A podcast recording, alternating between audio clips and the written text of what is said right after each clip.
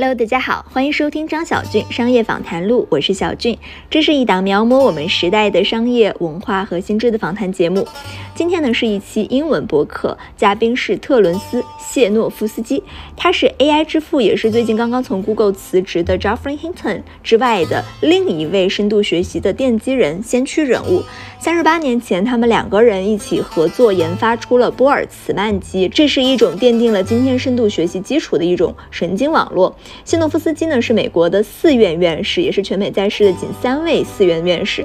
然后他有一档非常知名的慕课，大家可以去看，叫 Learning How to Learn，学习如何学习。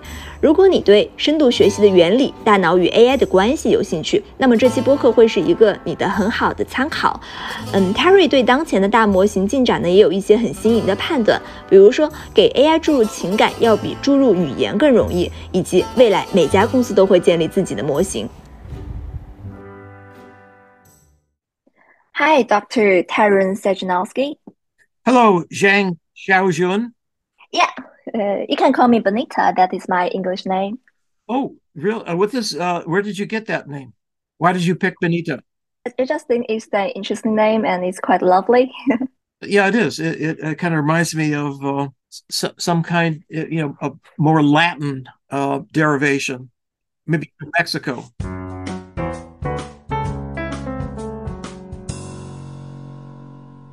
Well, uh, when did you first decide to become a scientist? And when did you specifically choose to become a scientist in the field of neural networks, deep learning, and artificial intelligence? Okay, well, uh, you know, I think I've always uh, had a uh, interest and also, uh, you know, uh, a deep curiosity about the brain. even when I was younger. now, when I went to school for college, I, I majored in physics uh, because I thought that would be the most challenging of all the sciences in terms of uh, the the power of the uh, theory, and and that I thought that's what the brain needed. Brain needed a theoretical foundation, uh, and of course, it's very very complex. So uh, I thought physics, the tools of physics, would be useful for me to be able to uh, get that but that kind of training. Now, then I went to graduate school in physics. I got my PhD in physics. So I was very uh, w- well down the road before I realized that if if you really wanted to understand the brain, you have to understand something about neuroscience, right? The biological basis of the brain. And and, and that's when I switched to uh, neuroscience as a postdoc. I, I, did a postdoc at Harvard Neurobiology Department of Neurobiology uh, medical school, and and there I realized that uh, the really I still needed additional training in computation. In other words, uh, if you try to understand the brain, you, you know it's it's not just a, a physics problem or a biological problem because the brain does something that other objects in physics don't do, which is that it learns and it can think. And, and so that was where computation comes in. So, so I, I found my way all the way back to computational. I founded a field in neuroscience called computational neuroscience. And uh, I recently received a, a very prestigious a prize, a Gruber Prize in neuroscience. So that that has now blossomed. That whole field is really growing very, very rapidly. It's related to the topic that we're going to be discussing today because it turns out that there are many, many uh, parallels and a lot of uh, very very valuable uh, discussion that you can you can have about comparing similarities and differences between these large language models on the one hand and the uh, human brain on the other uh, so in your long research career one shiny moment was co-developing the Boltzmann machine with Geoffrey Hinton. Did you realize at that time that this machine could make such a significant impact on the history of artificial intelligence? Well, uh, you know that was one of the most exciting times in my life, and also working with Jeff it was a a, a really exciting opportunity for me because you know Geoffrey has very deep intuitions, uh, computational intuitions, and we complemented each other in terms of our backgrounds. His his background was psychology and artificial intelligence. Mine was physics and neuroscience. You know, we we meshed perfectly. You know, we we filled in each other's backgrounds and and we really uh, uh, both both in terms of the discoveries we made but also personally i, I think we maintained a very uh, long lasting friendship for our entire lives So, but you know, the Boltzmann machine, as you point out, really was uh, seminal for the following reason that it was it proved that Minsky and Papert were wrong, right? Minsky and Papert, in their famous book on the perceptrons, they made some very nice proofs about the limitations of the perceptron, but they then had the opinion at the end that no one would be able to generalize this learning rule for perceptrons to multi-layer perceptrons you know with many layers. And so what jeff and i did was we found that if you uh, extend the architecture to make the units probabilistic rather than deterministic you know uh, zero one with certain probability so that it would fluctuate yeah so the boltzmann machine was an existence proof that uh, Minsky and Papert were wrong. That you know, here's an example, right? And now, uh, what was beautiful about it, and still, I think, for both of us, feel that it was the most beautiful learning algorithm uh, and, and, architecture, very elegant, and, and, you you know, you it, it it really was inspired by physics, which was my background, and so I loved it because it was a kind of a thermodynamic proof that we had for the uh, learning algorithm but it was also what makes it different from backprop is that it was all local. Uh, you didn't need to backprop the, the error. You, you could compute, all you needed to do is compute the correlation between the input and outputs under two different conditions. One, when you, the inputs were present, and the other when they were taken away. And we called that the sleep phase. So you compute the correlations and you subtract them. And that was uh, very, very effective for small networks. Uh, it re- required that you come to equilibrium and you have to compute the average correlation so it took much more computing uh, than the backprop algorithm. And so it, it really wasn't very efficient. Compared to earlier neural networks like the perceptron, what aspects of the Boltzmann machine made it deep learning better and what are its limitations? Well, okay. The, the, the, the beauty of the, the Boltzmann machine was that it, it first of all admitted uh, many hidden layers, right? You can do uh, hidden units just like you can now for deep learning. So it was already a deep learning network way back in the 80s. I mean, we didn't call it that, but it was. I mean, you know, you could make a deep learn. The other thing was that it, it admitted the learning algorithm could be used both for supervised learning, which of course with most of uh, work out with backprop has been done, but also for unsupervised. It learned probability distributions. It wasn't just learning a mapping between uh, categorizing inputs, it was also able to develop an in- internal probability distribution of, of the inputs and, and, then a very high dimensional space.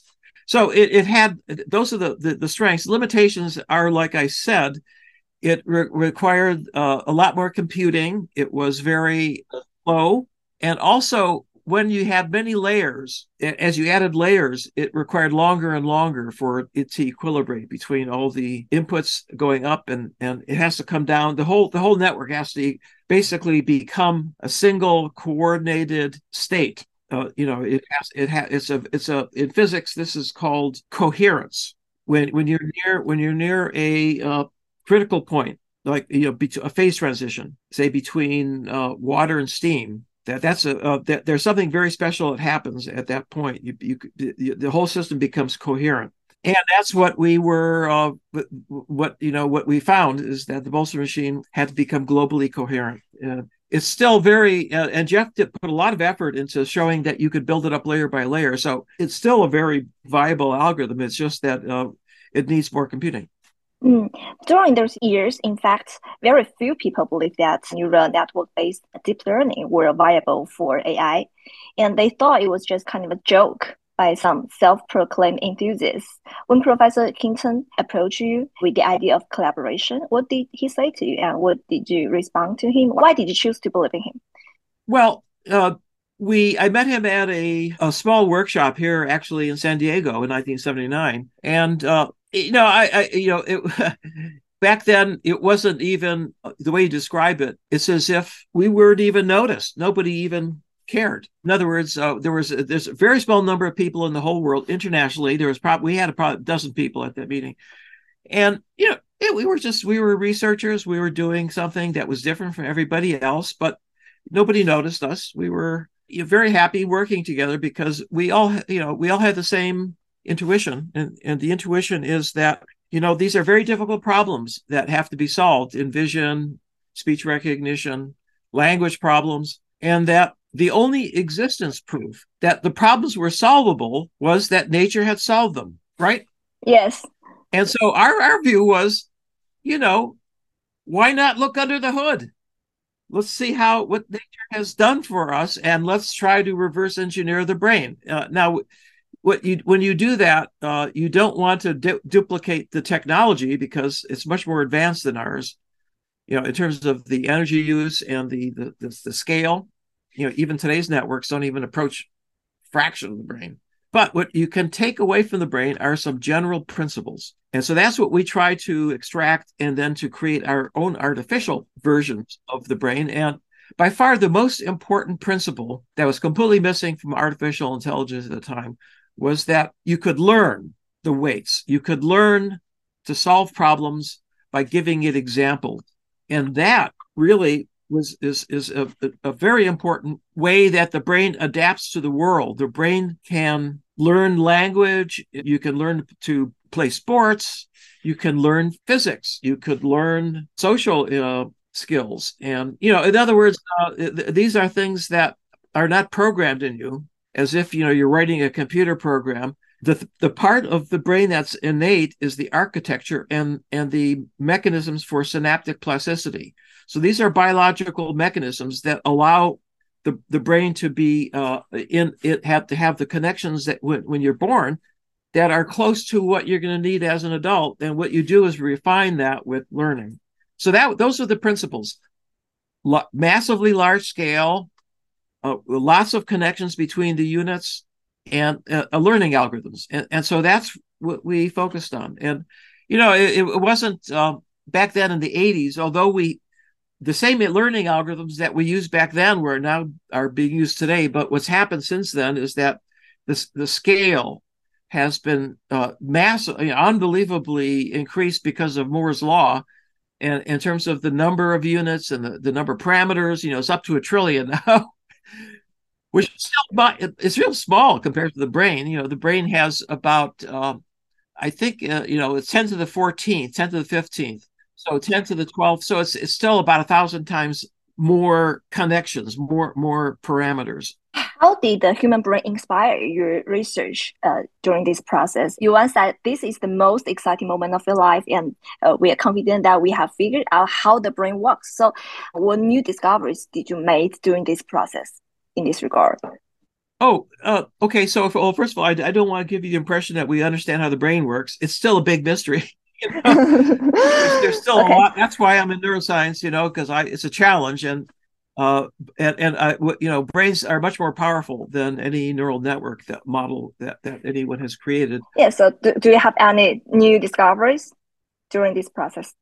Well, uh, okay. So, well, well, first of all, uh, you know, in my book, I have a, the whole chapter which shows that the architecture of uh, convolutional neural networks, which is one of the first that made a big breakthrough in, in 2012 uh, at the NeurIPS meeting that was held in Lake Tahoe, uh, where Jeff Hinton showed that you know the uh, you could reduce the error on the ImageNet data set by 20%, which was like you know leaping into the future by 20 years. So that that that, uh, convolutional neural network, if you if you look at it, the architecture is very similar to the architecture of the primate visual system in terms of the way that it, the, the, the, signals go through the different layers and there's a convolutional architecture for the uh, visual inputs coming in, uh, pre-processing, uh, and then uh, there's a lot of other uh, mechanisms uh, like normalization and grouping and so forth that are all present in, in in visual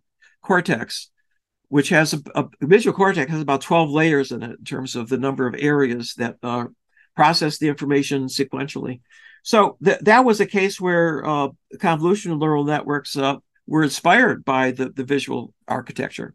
And now what, what what's happening is that a lot of the discoveries that are being made with transformers, for example, for uh, you know natural language processing and and and many other architectures uh, with recurrent networks that are have have emerged from uh, analyzing these uh, networks, uh, trying to understand how they work, have then produced tools and techniques and ways to analyze neural data. So we're making vastly great progress, you know, with collaboration with, across AI and neuroscience than we were in the last century, which was very, very slow and painful. It was very complex and it, it was very comp complicated. Uh, just to record from one neuron was, was extremely difficult.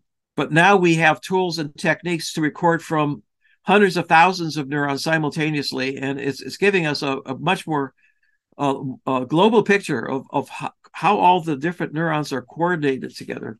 So so that's that's what's exciting right now is that there's a crosstalk between uh, the engineers and the uh, neuroscientists, which is very very exciting because it's it's accelerating our understanding of of, of both how brain works and also how to improve AI. Mm. What did the opponents, like those AI establishment figures like uh, Marvin Minsky, think? What's their opinion? And looking at now, what's the biggest difference in the underlying understanding of the world between the minority cap like you, uh, you believe in connectionism, you believe in uh, deep learning and neural networks, and those uh, another cap, the AI established camp who believe in symbolism. So what, what's the uh, difference in the underlying understanding? Yeah. Okay. So in the 20th century, computers were so puny that all they could do really efficiently was logic. So AI was based on writing down logical rules, incorporated symbols, and manipulated symbols. And, and so people wrote programs that were that built up these rules and tried to solve difficult problems.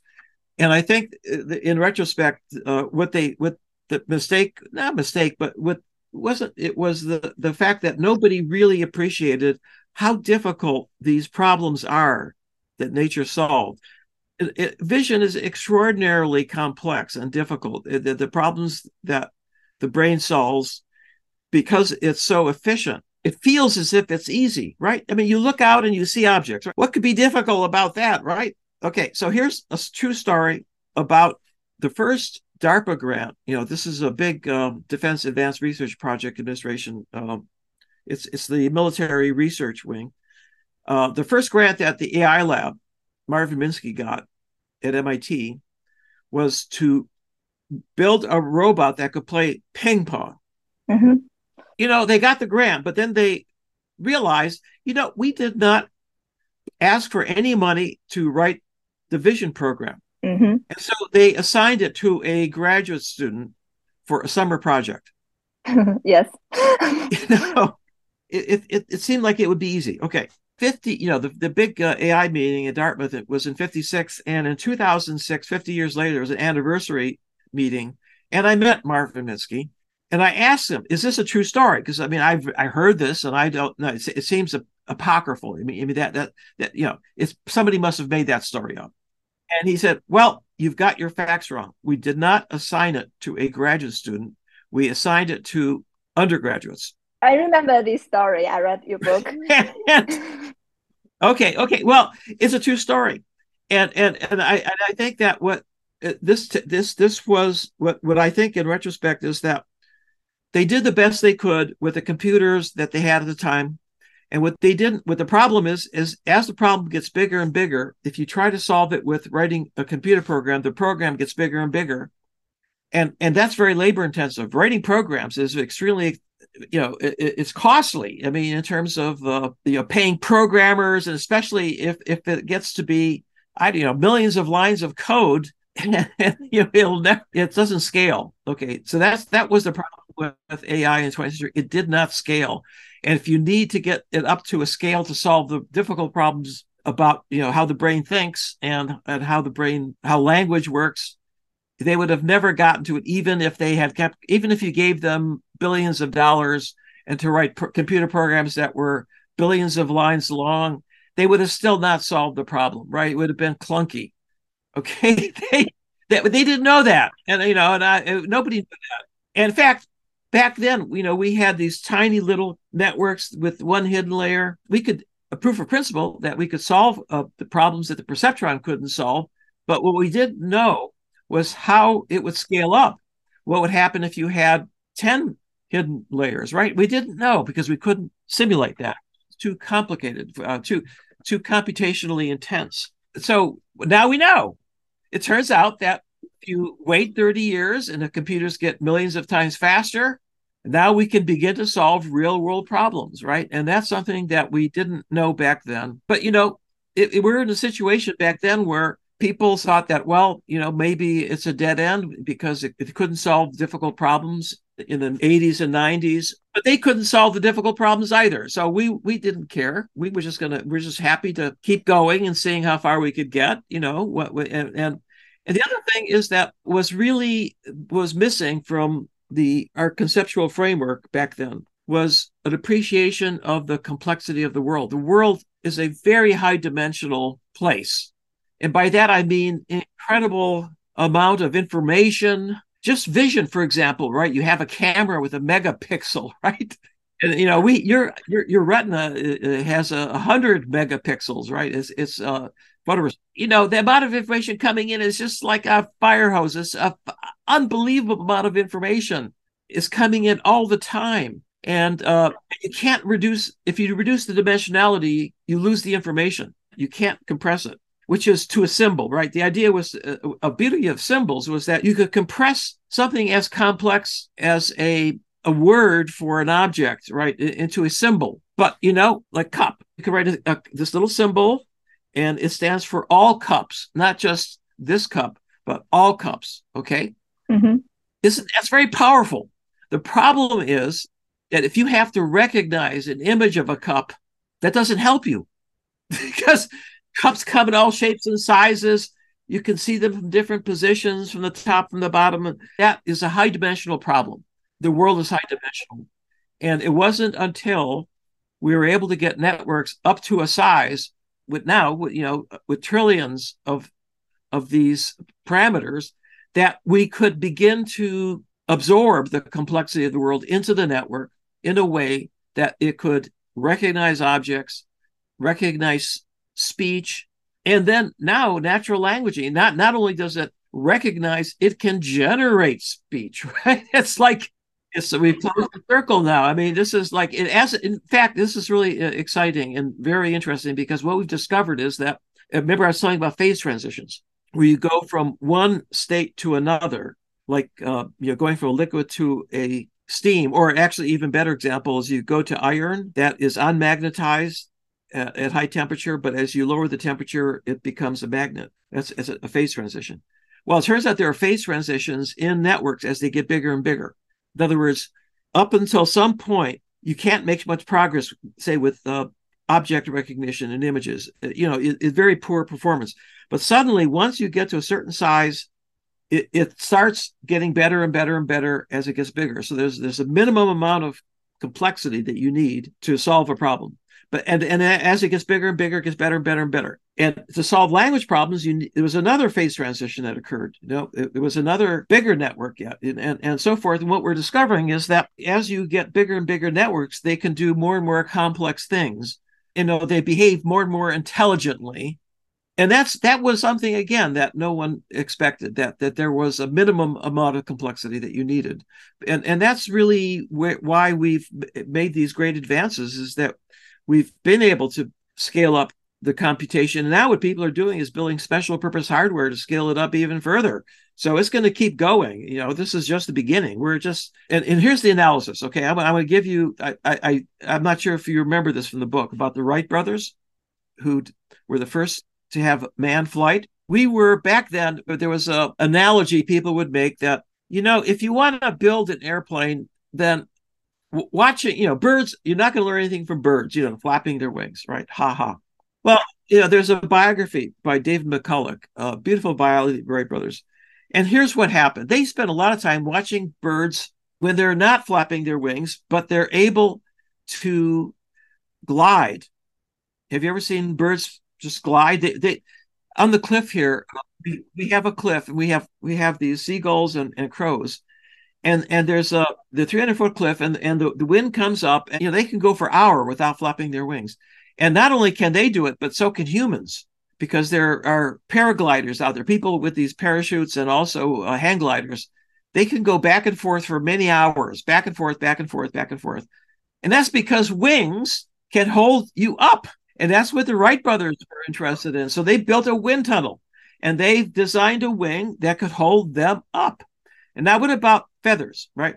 What are you going to learn about flying by looking at how feathers are made, you know, what, what the material is and so forth, right? And everybody would say at that time, you know that that's silly. You know, we've got metal, you know, which is much better than the feather, right? Because it's stiff and so forth, and it's we can make it very big and so forth. And you know, why bother with feathers? All the attempts to build airplanes out of metal failed miserably because metal is very heavy, right? And engines not very strong. Okay, so here's what the Wright brothers did.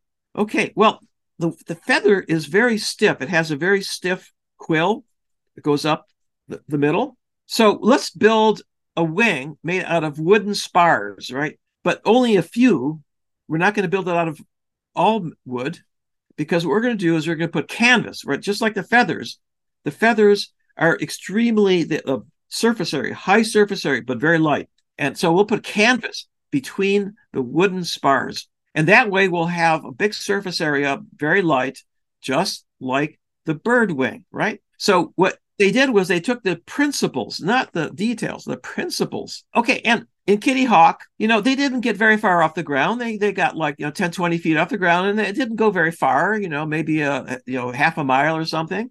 But they, it was proof of principle that this is going to work. And, and over a period of, of, you know, the, the wings evolved and the engines evolved. And, you know, it took a long time. And by the way, the most difficult problem that they had to solve was control. How do you control the direction it's going, right? That's a very, very important problem that was only solved a little bit later by putting wing flaps that would go to go like that. Again, you know, if you look at birds, that's what birds do. They they they twist their wings when they want to turn right or left. You know, this is like so, you know, you that nature is an infinite source of ideas about how to solve very complex problems.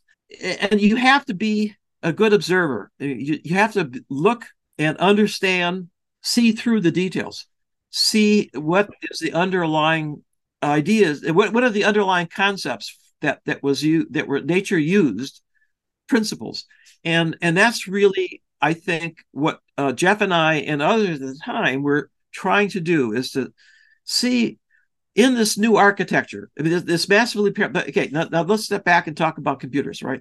Up until recently, the only game in town was the von Neumann architecture, where you have a processor, you have a memory, and you have a bunch, have a bunch of instructions that you, uh, uh, you know, program. And that is, you know, incredibly powerful because, you know, you can solve a lot of simple problems that way, right? You know, keeping arithmetic, you can arithmetic, you can you can keep track of a huge amount of data, and you can sort and, and search. And you know, there's, there's, no doubt that that we that we we've, we've made a huge amount of progress because these p- computers have uh, uh, allowed us to simulate other architectures, right? Parallel architectures are very very difficult if you if you use programs are very difficult to organize. And and you know the supercomputers now are parallel massively parallel with hundreds of thousands of cores right? And it's very difficult to coordinate all these cores. And and i, I just went and visited a, a supercomputer center in texas and they said that it's what makes it difficult is the speed of light is is actually not infinite right? It, it's it goes about a foot in a nanosecond about that far in a nanosecond. Of course a nanosecond is a clock time for a nanosecond, you know, gigahertz. And so the wires between the cores turns out to be critically important, the time delay. you know, and, and so nature had to deal with the same thing. There are time delays between neurons. And nature has solved that problem. Nature has figured out solve that problem. That's the problem I'm working on right now is how did nature solve it? And can we take that into account when we build our massively parallel architectures and scale and continue to scale it up. So there's so much more we're, we're going to learn from nature. I also read another very interesting story from another book. It's like a, the history of deep, deep learning revolution. And uh, in this book, uh, there is a story. It's like you once asked Marvin Minsky, "Are you the devil?" Did you really say that to him? it was that meeting I was telling you about, the 50th anniversary meeting. You know, he's a very smart guy. But it turns out that even smart people make mistakes. Of course, yeah. And even the best of us.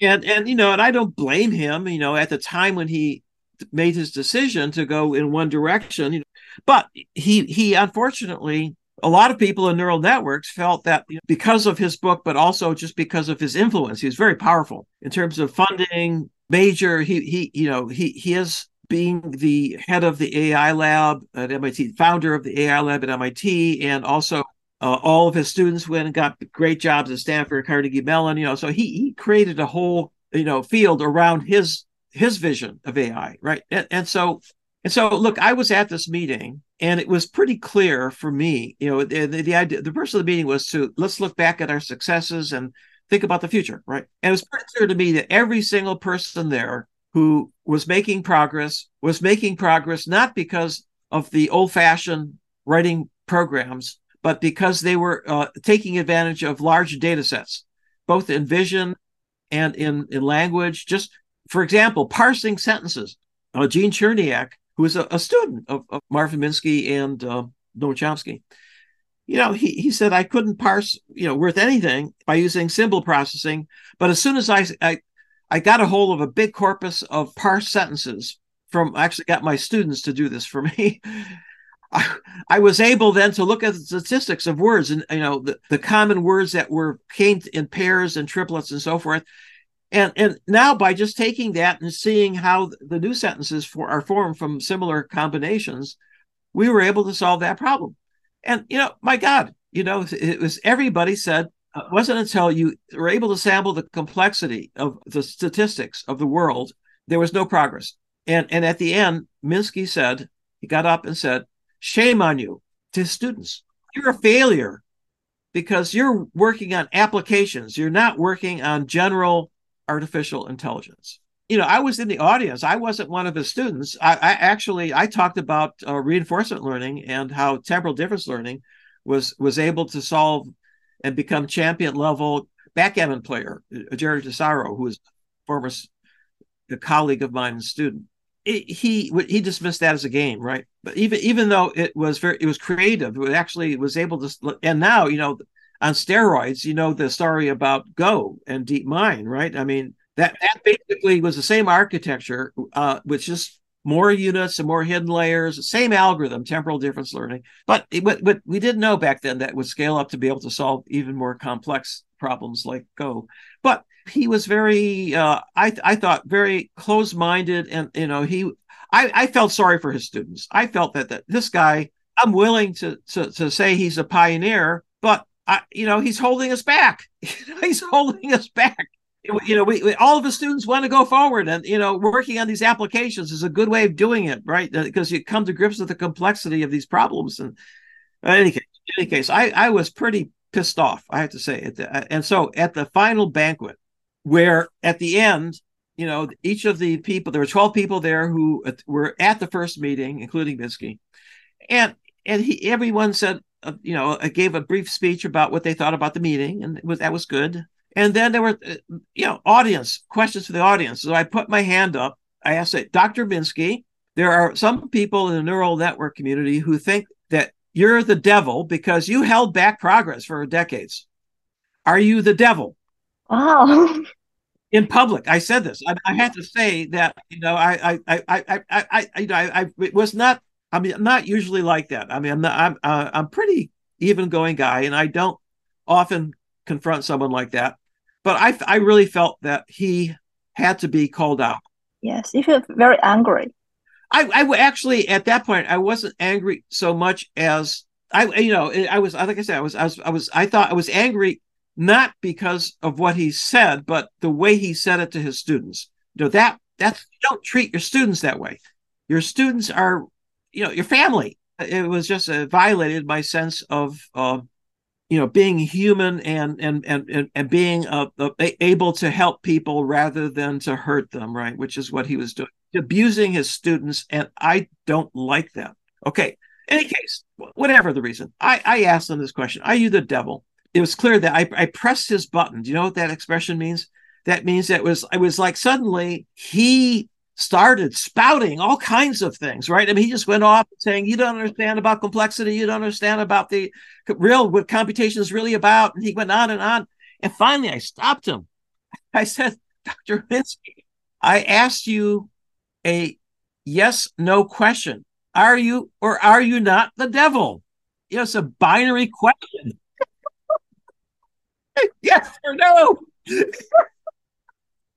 yeah, he kind of sputtered, kind of sputtered, blah, blah, blah, and then he stopped. And he said, "Yes, I'm the devil."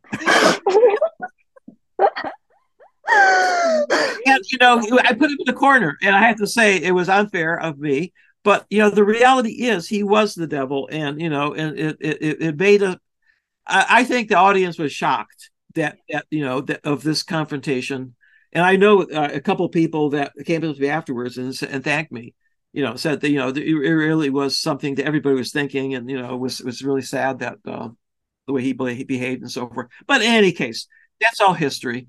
And, in, again, in retrospect, I, I actually think that it wasn't him. It was the whole field had congealed around a paradigm that wasn't working. The whole field had these, you know, as you said, in your you have a bunch of questions. You had you know booms and busts, and and what that reflects is the fact that uh, they, they were you know making progress and sometimes they made a little bit of progress that looked very promising and there would be a boom and then there'd be a bust when you realize that well actually it didn't solve all the problems and there's you know this is this is by the way this is true of all areas of science and engineering. It's all boom and bust. There's there isn't any exception like that. There's you know it you make progress in in in these brief periods where suddenly you have a new theory or a new uh, paradigm, and then you see how far you can take it.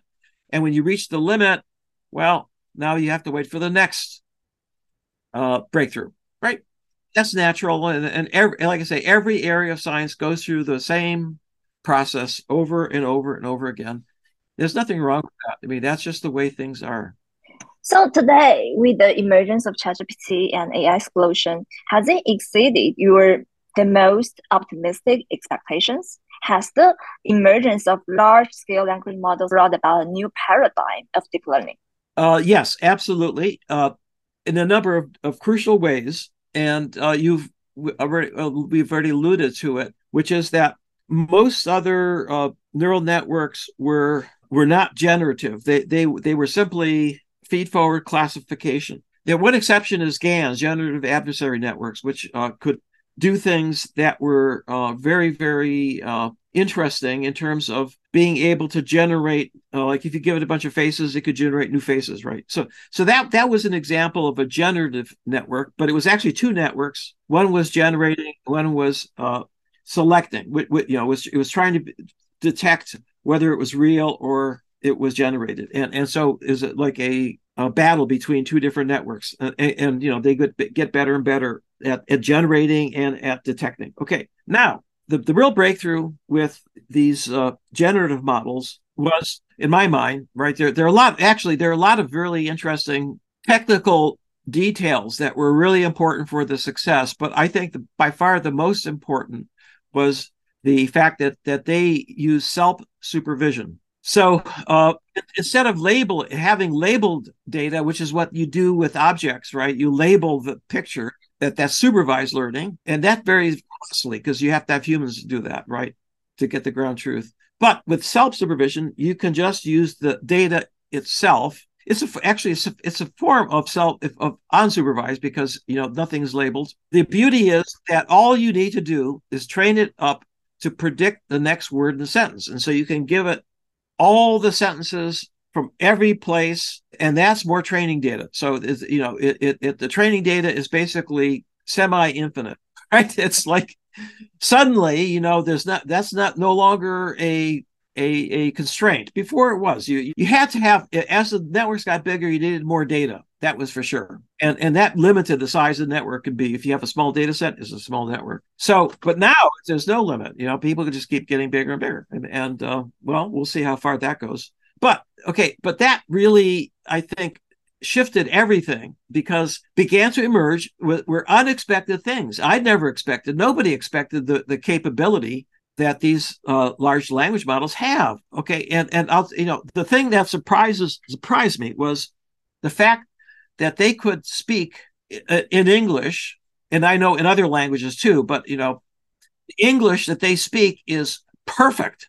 Yes, no, I mean it's like you know they don't make grammatical mistakes like most humans.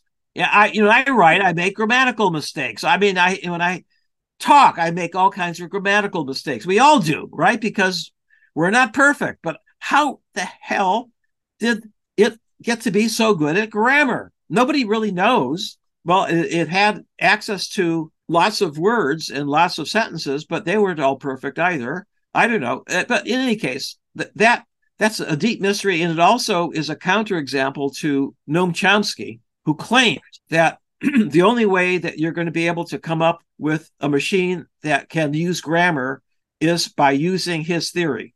Right. He has a theory of generative grammar. It never worked. There's a whole field of computational linguistics that tried, tried, tried, you know, it doesn't work. His theory doesn't work. And then he said that it, learning will never work either. Again, you know, he said something. He said not because he could prove it. He just said that's impossible. I can't believe. I can't imagine. That's literally what he said. I cannot imagine something as crude as learning, being able to learn something as complex as language. And you know, that was his intuition. He was completely wrong. You know, could be extremely smart and stupid when it comes to things that you don't know anything about, right? He didn't know anything about learning. Why is he becoming an expert about learning when he says something he can't prove? He just says, Well, I'm the smartest person in the world and I can't imagine it. Well, everybody said, Well, he's pretty smart. You know, maybe he's right. So, you know, and he's actually, he, more than Minsky, I would say, held back not just AI, but cognitive psychology and linguistics and uh, you know whole fields were were that were based on his thinking stagnated for decades and decades. In fact it's only now that linguistics is being resuscitated. And we're you know because we now we have to understand how these uh, large language models work you know and it give, it's giving us some a new insight though we didn't have before now. So we're making progress right? So so linguistics is basically being revived after all these decades you know? It's it's really exciting to to be seeing that happen. So why why is ChatGPT so clever why why is so smart oh oh well there's a big i'll tell you there's a there's a big controversy about that okay very big uh, you know uh, the, the intellectuals love to argue with each other and and the big topic of debate right now which is raging and and there's differences of opinion across the whole spectrum. And there are some people who say these large language models don't understand what they're saying. Mm-hmm. They don't understand the way we understand, and and, and they're not intelligent. And and then they, they put they throw slurs like they say, oh, these are stochastic parrots. The fact is, parrots are extremely smart. So you know, it's like actually by you know by comparing it to a parrot that's that's pretty high praise uh, what they're revealing and then there are other people who think that oh my god you know they're not just they're not they're smarter than i am you know because they know so much right? they have this knowledge base that i don't have and other people some people think not only are they intelligent but they're sentient that is to say they can think like humans and they they, they have minds like humans. So you know that's the extreme, though you know the two extremes, and everything in between. This is something that happens very rarely, where you have something that suddenly appears out of nowhere, and we're completely at a loss. It's as if an alien suddenly appears from somewhere, you know, outside of the of of of, of the earth and starts talking to us in English? I mean, and, and that's exactly what's happened right now. And and the, the only thing we can be absolutely sure of is that it's not human. it's not human. It's an alien. And but what is it? We've created something that you know it looks like you know it has some of the characteristics of being an intelligent and it certainly knows a lot, but it has problems. First of all, it makes things up. They call it hallucinations, right? You know this that, that you know if, if you sometimes it gives you things that look plausible, but they're it's just made up. It's not true. So that's one problem. Another problem is that because it's been exposed to so many different views, including a lot of people who you don't agree with, it sometimes says things that offend you, right? Well, but that's true of humans. I, I know people who say things that offend me too, right? So you know, maybe that's it's mirroring us. And I have a, a, a paper where I, I said that uh, the mirror hypothesis that it's, it's mirroring us. It's it's like looking in the mirror. Okay, for humans when they when they have an interview with uh, Chat GPT, more than just asking it a question, but you know, getting involved in in a way that, like for example, in the New York Times, Kevin Roose uh, the, had this two-hour chat with GPT, and, and and you know was completely, you know, shook by the, the, what happened. This interaction it was emotional for him, right?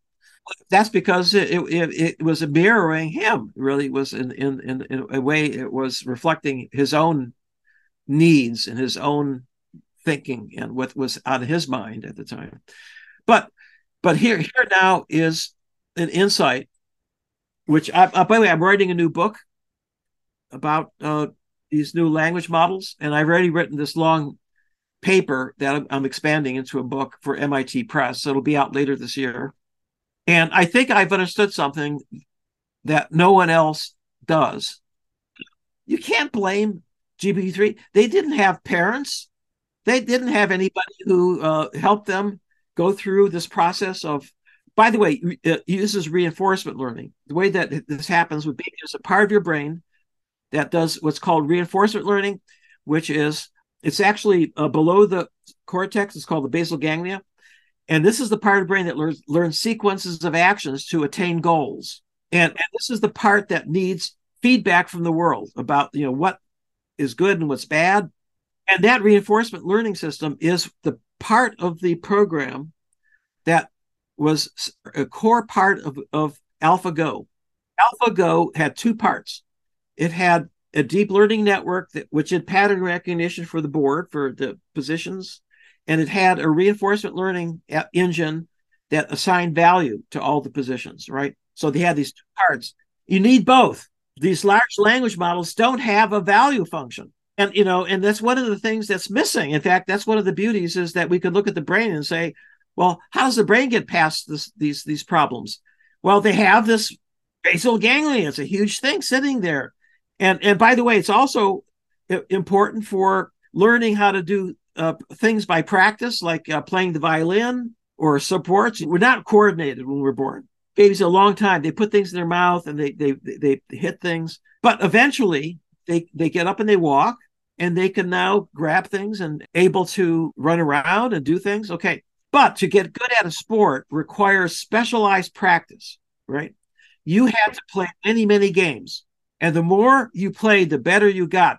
That is reinforcement learning. You have used your basal ganglia to learn sequences of actions that make you good at hitting the ball, sensory motor coordination.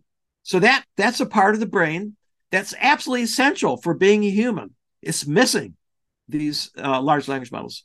That remind me that uh, lots of people now feel very scary because uh, they think maybe we create a monster. Also, how do you view uh, Hinton's decision to resign from Google? He even expressed some regret about his lifelong work. Well, I, I know Jeff extremely well. We've talked a lot about this, and I think it's really important. Uh, we think about the worst case. In other words, what you need to do is uh, so the best when the new technology suddenly is discovered, created, it could be used for good and bad.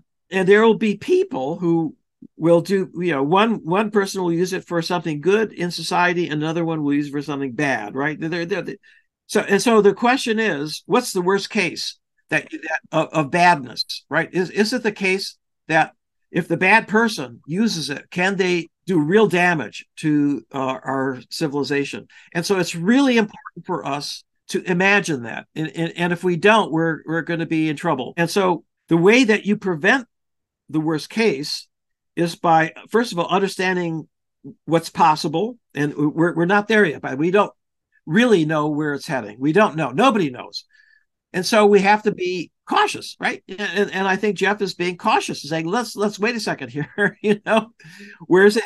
And and what's going to happen? And this is now my view. My view is that you have to regulate it just like everything is regulated every every aspect of life every technology is regulated right for example you know, you buy food in the supermarket. Well, it turns out there are bad people out there who could poison you. They, and they did in the past, right? So, how do you ensure the fact that you're not going to get poisoned by some food you buy, right? We have a Food and Drug Administration, the FDA, that tests food to make sure that it's not bad for you, right? you know the regulations have to have to evolve just like the foods evolve right so you have to always constantly be testing testing testing and that's true of everything everything airplanes faa t- tests airplanes to make sure that they, don't have uh, failures right? Like boeing had recently right? And and so it's just like another it's another technology. There's nothing i don't think it's that going to be you know different in terms of how it evolves. It's going to evolve just like all the other technologies, like the Wright brothers. Wright brothers went from this little airplane that went at about you know 50 miles an hour to jet engines, but that took 100 years. you know, it took 100 years. And so, if anything's going to happen here, it, it's it's going to take 100 years before a lot of people now are thinking really hard about that. Uh, uh, so, I'm the president of a foundation that runs the NeurIPS meeting. You know, it's, it's an annual meeting that's held every year in December. This meeting has grown from just a few hundred people. I've been running it now for the last uh, 30 years, you know, since the 90s.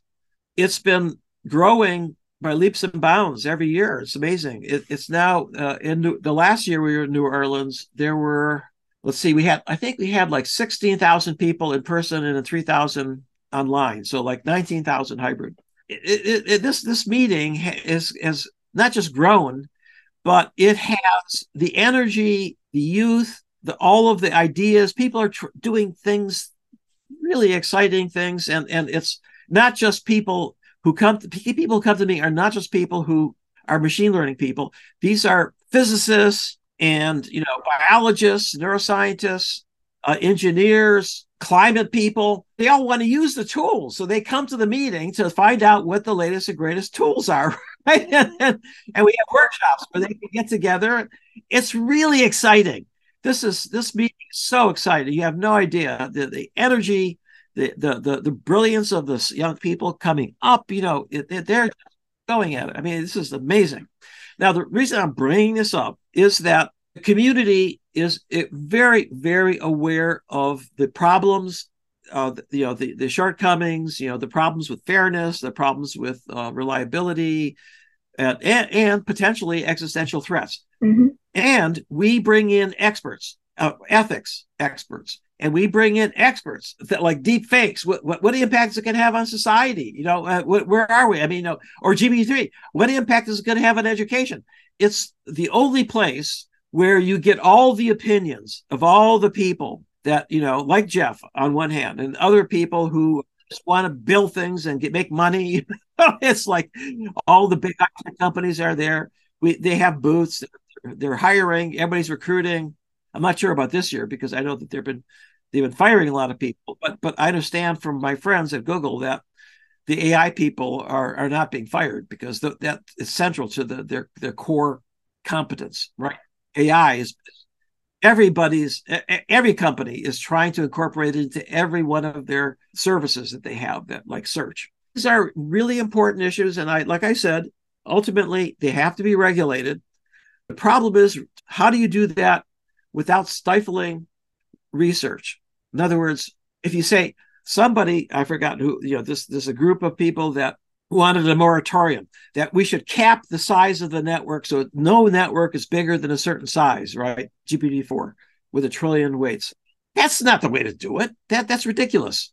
You know, what you should be capping is the capability, not the size. It's like saying nobody should be taller than six feet. And you know, nobody should be taller than six. We should all be make sure that nobody could jump any fat uh, higher than anyone else. So we're going to keep people from growing. That's ridiculous. You have to make rules that are sensible, that allow growth, but c- controlled growth. Growth, growth that ha- you know, where you're testing it along the way to see what's is there something new emerging here. In fact, one of the problems is we don't know what it's capable of.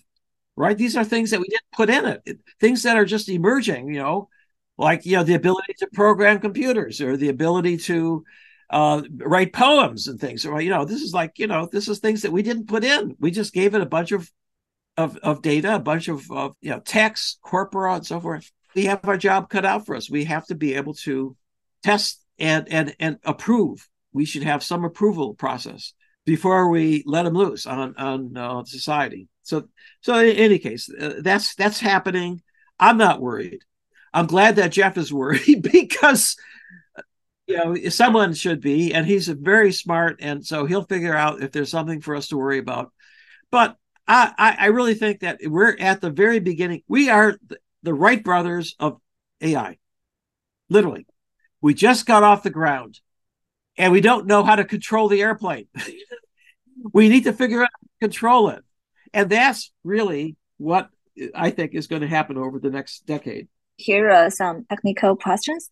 Currently, deep learning models require a large amount of data to achieve good performance. How do you think we can reduce dependence on large data size to achieve more efficient learning? So I read one of your articles, Stay or Leave. Chinese tech workers caught in Silicon Valley's big tech layoffs. Very well written, by the way. Uh, and, and, and in it, uh, you point out that these large language models are gargantuan because there's so much data out there. But there are a lot of people out there now that are building smaller models that are focused on smaller data sets. And so they're going to be uh, these, you know, it may, may be a small language model. But the point is that there'll be a lot of special purpose models out there. Each company will have its own special purpose model for its own data set that it doesn't have to go to the cloud, doesn't need anybody else to, to listen in on it. A lot of companies now are actually are not, they banned GPT-3 in the company because, of course, you know, these companies, Microsoft and Google, they're they're going to take up all of the. They're going to figure out what people in the company are doing by, by, on the basis of the questions they're asking. Right? You don't want to give away your secrets, right? That means that uh, ultimately these large these models are going to be, uh, and and they may not be small, but the, the point is that right now it's very expensive to to build one. You know, tens of millions of dollars. You know, months of computer time, big, big, big, massive computers. But uh, but in the future, computers are going to get cheaper and cheaper and cheaper. So people are going to be able to build their own models within the within the next ten years. Everybody, every company will be building its own models. That's a prediction. I'm, I'm going to put that in my book. okay, so I should be get going though because I have my wife is uh, expecting me. But uh, are there any other questions? You know, fast questions I could answer. Okay. And does ChatGPT have emotions? Well, uh, it has surrogate emotions. In other words, uh, it read all kinds of novels where people have emotions. It can simulate emotions. It knows what emotions are. It understands emotions. I think when you're interacting with it, it can create emotions in you. Right? You. Re- that's what I mean that with the, by the mirror hypothesis that it will pick up your emotions. If, if you're angry, it will pick that up and it will reflect it back to you. So I think that uh, no, the answer is doesn't have the uh, the emotions in, internally. Oh, that's my wife. That's my wife. Okay, I'm I'm gonna line for a minute here. Okay, my wife gave me five more minutes. I, I she she was expecting me to be home by now. But in any in any case, however, that having been said, we understand a lot about emotions in our brain. And so, just like fixing the ability of GPT to be able to learn sequences and so forth uh, by putting in the basal ganglia, we can put in emotions. We know a lot about emotions, and, and it's, it's going to be easier to put the emotions in than it did to put in language. And by the way, the other there's a lot a lot of things in the brain that they're missing. Long-term memory, the fact that you remember our discussion tomorrow. G- GPT-3 does not. GPT-4 does not remember from one day to the next, right? We know what part of the brain is responsible for this called the hippocampus.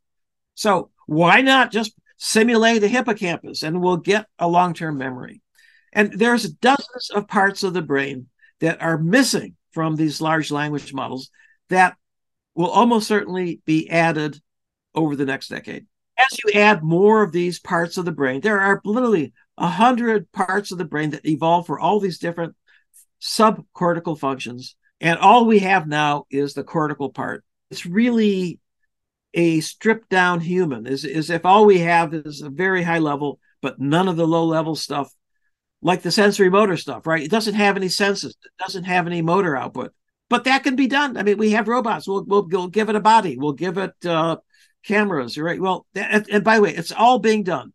All of this is going on. I have friends in these big companies. They're doing it. It's going to happen. And so it's just a matter of more effort and more time. We're just, like I say, we're at this the Wright brothers. We're at the very beginning, the very beginning of a whole new era. This is, you know, it's like going from industrial revolution. You know, you have the steam engine enhances physical power, right? One farmer do the plow a field with a steam engine that would take 100 farmers, right? That's physical power. And we have now the ability to enhance cognitive power. One lawyer using these large language models can do the work of 10. So that that's the future. That's the future. And and uh and one thing for sure is that the most important things that will come out of it are ones that we can't even imagine, that we don't even know about yet. And you mentioned education. I think it's going to revolutionize education. There's no doubt about it. Is that, you know, the, the, in other words, what children really need is one on one with adults. And if we can get a, a, really good tutor, uh, you know, large language model that is good at, tu- at tutoring children, it could serve not only as a teacher, but also as a mentor, helping the child navigate and you know, helping the parents teach the kid what's good and bad. What are the things deep learning will never be able to do? You know, uh, that's the that's the question which is completely unknowable. In other words, nobody has a proof of something that can't be done. And the reason is that it's still evolving. In other words, if it, even if it can't do it now, doesn't mean they can't do it with the next generation. Like I said, you know, there's a scale thing here. With every increase in scale, there's new capabilities. So right now, if anybody tells you, if literally, if anybody tells you that, oh, it can't do general artificial intelligence, right? Well, just wait for tomorrow.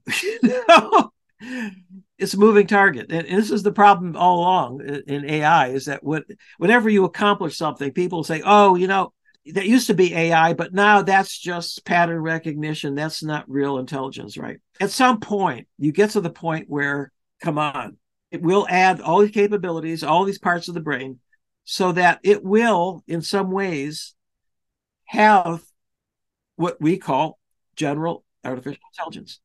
Not yet, but there's no rule or law that will prevent it. Okay, my last question is humanity just a transitional stage in the evolution of intelligence? You know, the singularity people talk about this, but again, that's too early. Uh, you know, that's that may be one scenario, but you know, the future is always more interesting than anybody imagines.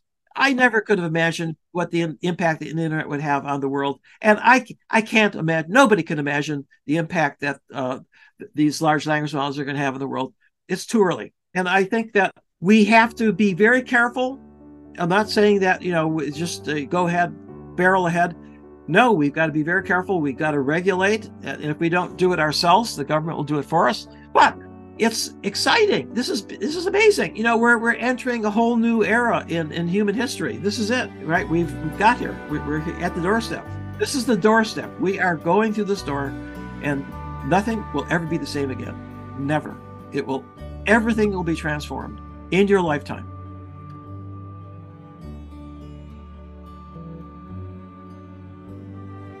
好啦，这期节目就是这样。如果你喜欢我的节目，欢迎前往苹果 Podcast、腾讯新闻、小宇宙、喜马拉雅、QQ 音乐订阅张小俊商业访谈录。如果你有其他想邀请的嘉宾、想听的内容，或者你有任何想探讨的话题，都欢迎各位听众朋友们在评论区里留言。那我们下集再见，拜拜。